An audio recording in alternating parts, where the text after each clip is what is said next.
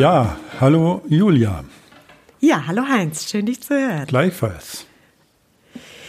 Ja, wir äh, sprechen heute ähm, ja leider wieder nicht in einem Raum miteinander, ähm, mhm. aber das hat ja mit der Technik ganz gut funktioniert und ähm, ja wollen die nächste Folge unseres Podcasts Chancen der Zuversicht aufnehmen.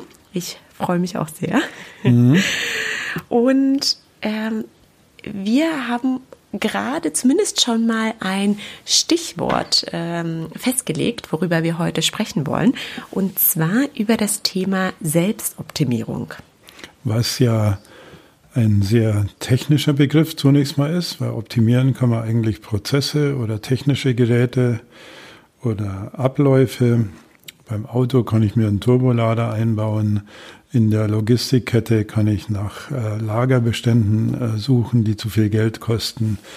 Ähm, bei der Produktion kann ich mir überlegen, wie ich sie beschleunigen kann, bei der Zulieferung und so weiter. Und jetzt äh, sind wir gewohnt, äh, solche äh, merkantilen oder technischen Begriffe plötzlich auf uns selbst anzuwenden. Also wir optimieren uns selbst. Und da ist schon mal die Frage, ob dieser kühle Begriff überhaupt äh, an dieser Stelle korrekt ist. Mhm. Ja, ist interessant, denn ich finde, mit Selbstoptimierung ist ja oft, zumindest ähm, so nehme ich das wahr, auch etwas Negatives verbunden. Ähm, ich weiß nicht, wie es dir dabei geht. Und ähm, das steht für mich aber so ein bisschen im Gegensatz zu dem, dass wir ja eigentlich ähm, ja als Menschen gerne dazulernen und uns das auch zufrieden macht. Vielleicht könnten wir das differenzieren, denn Selbstoptimierung hat ja auch in einer gewissen Weise was damit zu tun, oder? So ähm, dazu zu lernen ja, ja. und sich zu verbessern. Mhm. Also ich kann, ich kann mir schon gut, sehr, sehr gut vorstellen, dass es da ein inneres Ziel gibt, was wir anstreben. Ich möchte aber mit dir nochmal Folgendes diskutieren. Wenn man in mhm. die sozialpsychologische Forschung blickt und die Frage der Normen und Werte klären will, also was sind Normen, was sind Werte, mhm. dann hat man mit folgendem Befund zu tun, dass wir oft das für unsere Ziele, Normen oder Werte halten. Und du erlaubst mir, dass ich die drei Begriffe jetzt mal ein bisschen äh, salopp äh, vermische, dass mhm. wir das für Ziele, Normen oder Werte halten, was von außen auf uns zukommt, was andere von uns erwarten oder von dem wir glauben, dass es andere erwarten. Und diese von außen induzierten Wert- oder Zielvorstellungen, so sagt die Sozialpsychologie, halten wir fälschlicherweise oft für die eigenen. Mhm. Also geht es wirklich um Selbstoptimierung oder geht es um Optimierung auf das Ziel einer fremdgesetzten Norm hin? Mhm. Können, kannst du da ein praktisches Beispiel machen? Naja, also wenn ich äh, an den Schweizer Schriftsteller Martin Suter denke, mhm. der hat mal ein Buch geschrieben, Business Class. Und da zeigt er so typische Stories, wie sie halt in Unternehmen vorkommen. Und da wetteifern die Mitarbeiter ähm, in der dunklen Jahreszeit nach folgendem Parameter, bei wem brennt am längsten das Licht? So. Und der Personalchef, das ist die Kernszene, fährt da unten aus der Tiefgarage und schaut dann auf das Bürogebäude mm. und stellt fest, bei wem noch das Licht brennt. Mm. So. Und ähm, wer kennt es nicht in Unternehmen? Also gerade die Frage, wann gehen wir heim, wann muss man kommen, wann darf man gehen, sind Normen, die durch den Gruppenzwang oder einen vermeintlichen Gruppenzwang gesetzt werden und die nicht unserer eigenen Optimierung dienen. Mhm. Und der Gag bei Martin Suter ist, äh, dass es andersrum ausgeht, dass der Personalchef sagt, bei dem brennt ja um 9 Uhr abends noch das Licht, der hat seine Arbeitsprozesse nicht wirklich optimiert, den können wir nicht befördern. So, also es, er, er bewertet dann genau andersrum, dass der, der früher das Licht aus hat, eigentlich der bessere Mitarbeiter ist. So, mhm. aber das ist für die für die Selbstoptimierungsfrage oder für alle Optimierungsfragen im Bereich des Menschlichen immer die erste Frage: Kommt diese Zielsetzung von mir selber? Oder kommt sie von anderen? Und diese Unterscheidung mhm. ist verdammt schwierig. Mhm. Das heißt, was du damit sagen willst, wenn sie gar nicht unseren Werten entspricht, die mhm. Selbstoptimierung, also das heißt in diesem Beispiel jetzt ähm, besonders lange zu arbeiten, wenn ich dich richtig verstehe, weil das genau, weil das mein Vorgesetzter von mir erwartet. Das lässt sich ja auch gut auf die äh, aktuelle Situation übertragen. Wer ist wie lange online oder wer beantwortet wie schnell wahrscheinlich die Mails oder was auch. Mhm. Also gibt es wahrscheinlich viele Beispiele. Ähm, dann wenn das nicht meinen eigenen Werten entspricht, dann wird das für mich zu einer Belastung ja. Wenn man allerdings etwas findet, was man gerne tut, was auch den eigenen Werten entspricht und ähm, sich in, in dem Bereich, ich sag mal in, in Anführungsstrichen, selbst optimiert, dann kriegt es wieder eine äh, positive Seite. Kann man das so sagen? Das kann man genauso sagen. Und die ganz große Schwierigkeit dabei ist, diese Unterscheidung treffen zu können. Man kann es vielleicht in erster Näherung mal mit der Frage lösen, bin ich gerade dabei, mich mit jemandem oder etwas zu vergleichen? Mhm. Also soll mein Auto mhm. äh, so viel Auspuffrohre haben wie das vom Nachbarn zum mhm. Beispiel? Mhm.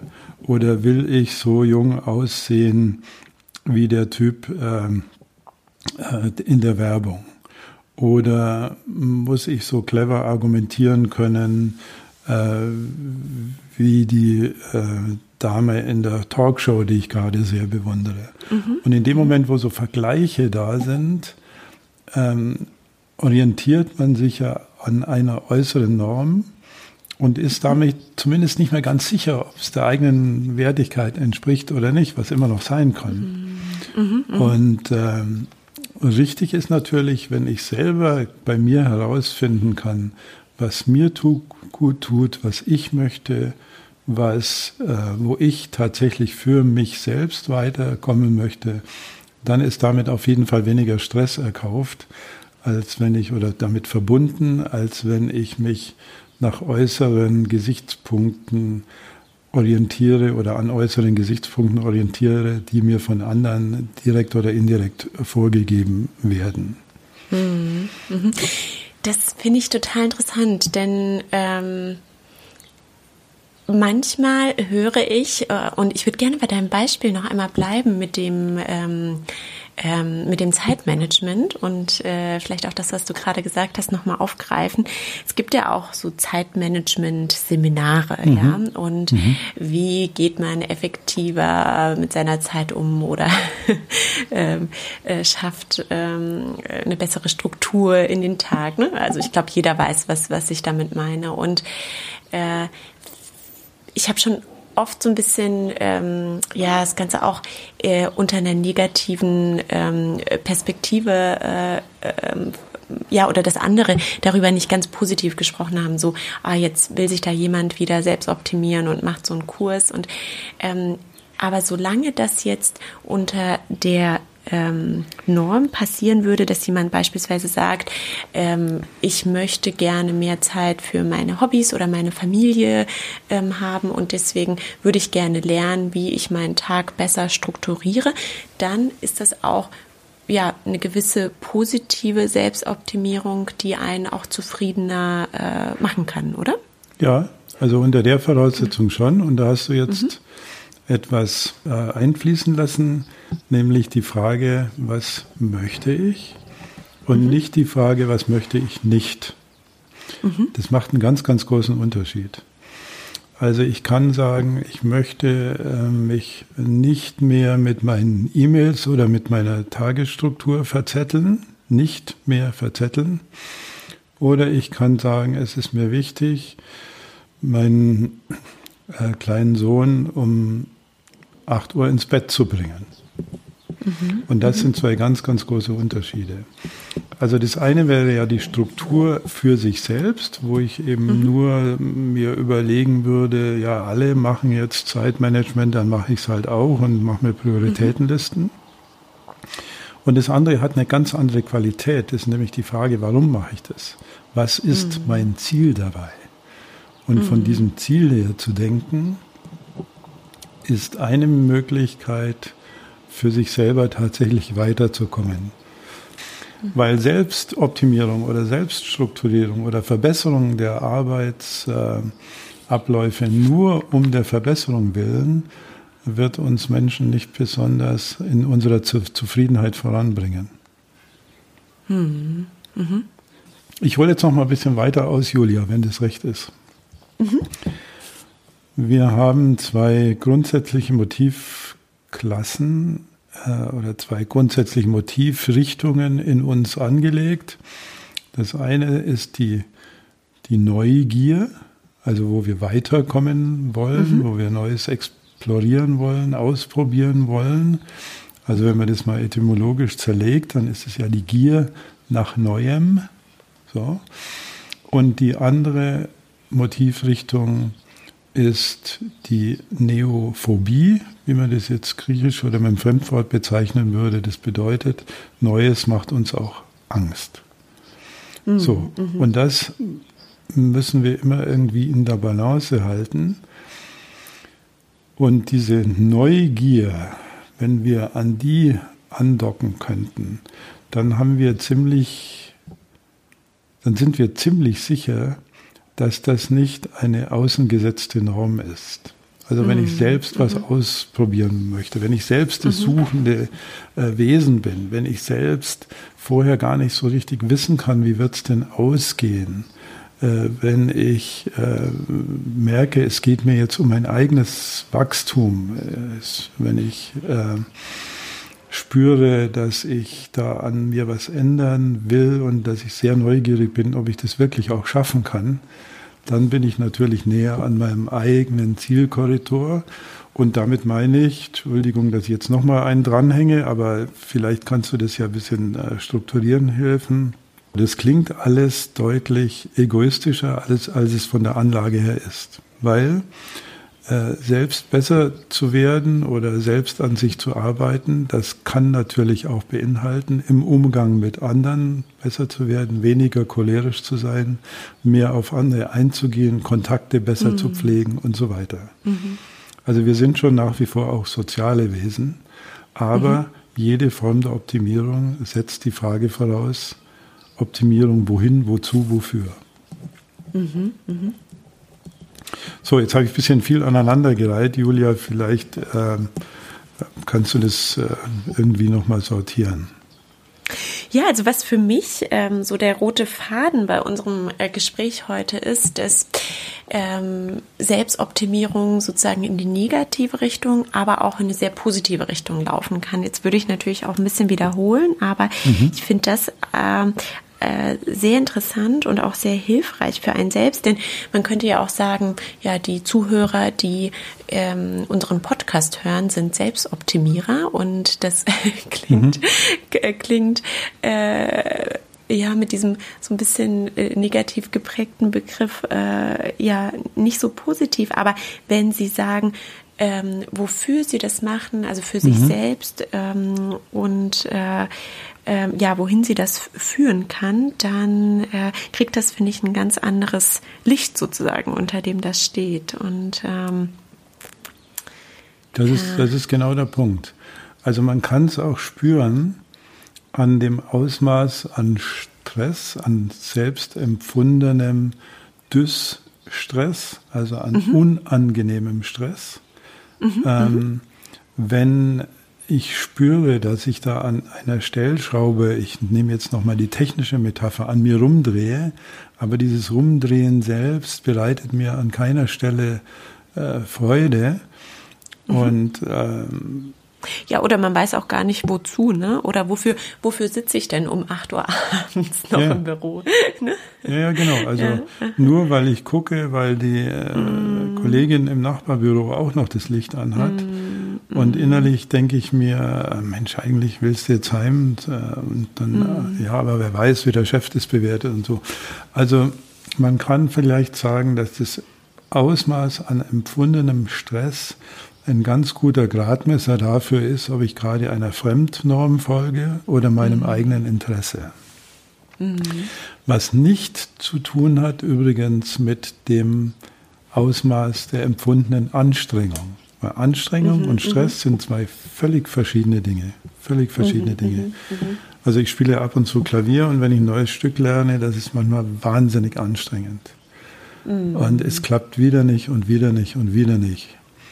Und äh, trotzdem empfinde ich es nicht als Stress. Es ist manchmal ärgerlich, ja, es nervt mhm. mich manchmal, es löst manchmal meine Ungeduld aus. Aber dahinter steht eben, dass ich es ganz toll fände, wenn ich dieses neue Stück dann nachher tatsächlich mhm. spielen könnte. Und dieses Beispiel kann man jetzt auf beliebig viele andere äh, Ereignisse des Lebens übertragen. Mhm. Ja, und ähm, was äh, mir auch auffällt, ähm, wenn man sich zum Beispiel fragt, wo habe ich denn ähm, ja Themen, die mich interessieren, an denen ich vielleicht so ein bisschen weiter arbeiten möchte, ähm, äh, wie du das mit dem Klavierspielen genannt hast, vielleicht im beruflichen Alltag, dann finde ich, kann man auch äh, darauf achten, was macht man denn vielleicht außerhalb seines beruflichen Alltags, worüber liest man, welche Themen interessieren einen sonst, denn das sind vielleicht die Themen, ja, die an denen man sozusagen so ein bisschen äh, schrauben kann und mhm. selbst optimieren kann, weil mhm. äh, diese Themen äh, ja dem inneren Kompass, dem inneren Kompass dem inneren ja. Kompass entsprechen, genau. Mhm. Und wir verdanken ja Stephen Covey, der das Buch geschrieben mhm. hat, The Seven Habits of Highly Effective People oder Deutsch Sieben Wege zum Erfolg. Mhm. Dem verdanken wir eine wunderschöne Metapher. Und die hat er auch in seinen Vorträgen vorgeführt. Er hat ein, ein Gefäß äh, genommen, also ein Glasgefäß, und hat dann eine Wasserkanne reingeschüttet und hat gesagt, das ist so der ganz alltägliche Wahnsinn dessen, was wir alles tun wollen. Und dann ist das Glas voll und dann äh, greift er mit der Hand links neben dieses Glas und nimmt dann so einen Stein in die Hand und sagt, und das wollten wir eigentlich auch noch machen, aber das passt jetzt in den Tag nicht mehr rein, weil wenn ich das da, wenn ich den Stein mhm. in das Glas fallen lasse, dann schwappt das Wasser rüber, über. Mhm. So. Also, ähm, und er hat dazu einen Vorschlag. Also er äh, sagt, wir müssten uns erstmal um die Dinge kümmern, die uns persönlich besonders wichtig sind. Das mhm. ist mal der Punkt Nummer eins. Und dann nimmt er ein leeres, eine leere Vase oder ein Wassergefäß und äh, legt erstmal die großen, dicken Steine da rein. So. Mhm. Und dann machen wir das, was uns nicht mehr ganz so wichtig ist, und dann greift er in so einen Sack mit Kieselsteinen und streut die rein. Mhm. Und dann kommt das, äh, was man dann auch noch machen kann, und dann schüttet er den Sand rein. Und als letztes nimmt er das Wasserglas und schüttet das Wasser in dieses Gefäß und sagt dann, es ist erstaunlich, was da immer noch alles so reinpasst. Mhm. Und ähm, wenn man äh, weiterkommen will für sich, dann geht's immer darum, es zu schaffen, den für uns selbst wichtigen Dingen den Vorrang zu geben. Mhm. Und das ist eine Form von, ich nehme jetzt mal das Wort, obwohl es mir nicht so gut gefällt, äh, das hast du ja schon gemerkt, Selbstoptimierung würde bedeuten, den wichtigen Dingen möglichst viel Raum zu geben. Mhm. Ja, und ähm, wenn du das Buch äh, äh, gerade besprichst, ähm, vielleicht haben das auch einige Zuhörer gelesen, äh, der Titel des Buchs, ähm, ja, der könnte missverständlich sein, denn es geht ja, wie du gesagt hast, um die sieben Wege zur Effektivität oder der Effektivität, ich weiß gar nicht mehr genau, mhm. wie das, äh, wie der deutsche Titel ist, aber es geht in dem Buch sehr stark um die eigenen Werte, ne? also genau wie du es gerade beschrieben Absolut.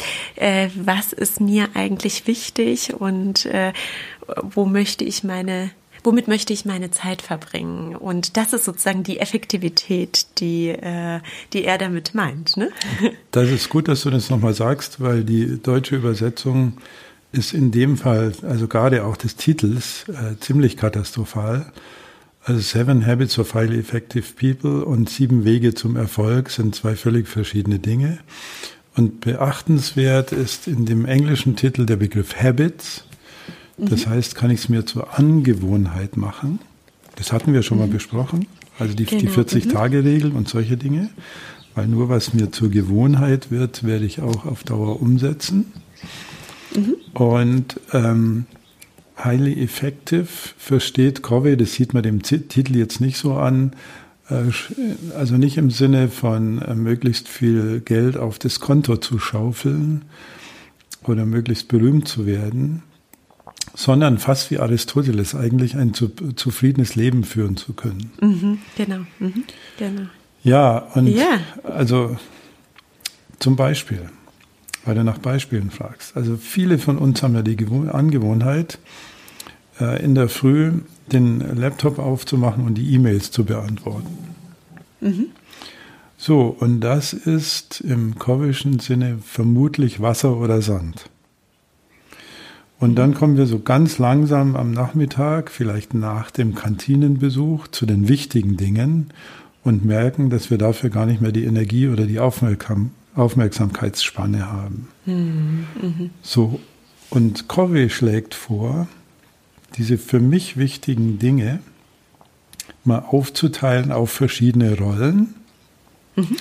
Also als, als Mutter, als Vater, als Kollege, als Chef, als äh, Mitglied im Tennisverein, als äh, Bruder, als Schwester und so weiter. Und dann hast du so Rollen, in denen du im mhm. Leben drin bist.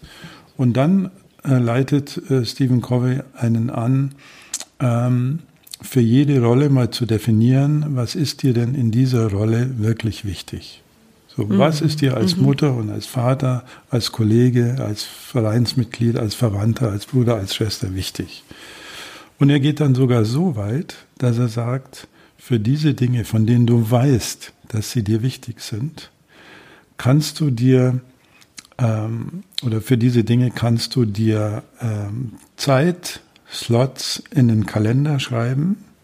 Mhm. Also da steht zum Beispiel drin, für dich selber ist Sporttreiben wichtig. Und dann steht eben Mittwoch 17 Uhr Schwimmbadbesuch. Mhm, mh, und mhm. ähm, er empfiehlt, das finde ich auch sehr interessant und das habe ich bei einigen Coaching-Klienten auch verifiziert gefunden, dass man da über so einen zwei Wochen Zeitraum blickt mhm. und sich da die wichtigen Dinge äh, einträgt. Also du weißt zum Beispiel, dass dir eine Präsentation sehr wichtig ist, die ist dir selber sehr wichtig, nicht nur weil es der Chef möchte.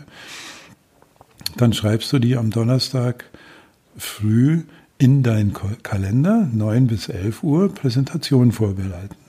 Und dann mhm. müsstest du die Disziplin haben, dann eben keine E-Mails zu beantworten oder mit den anderen erstmal einen Kaffee zu trinken oder dich von Telefonaten abzulenken, durch Telefonate ablenken zu lassen und so weiter.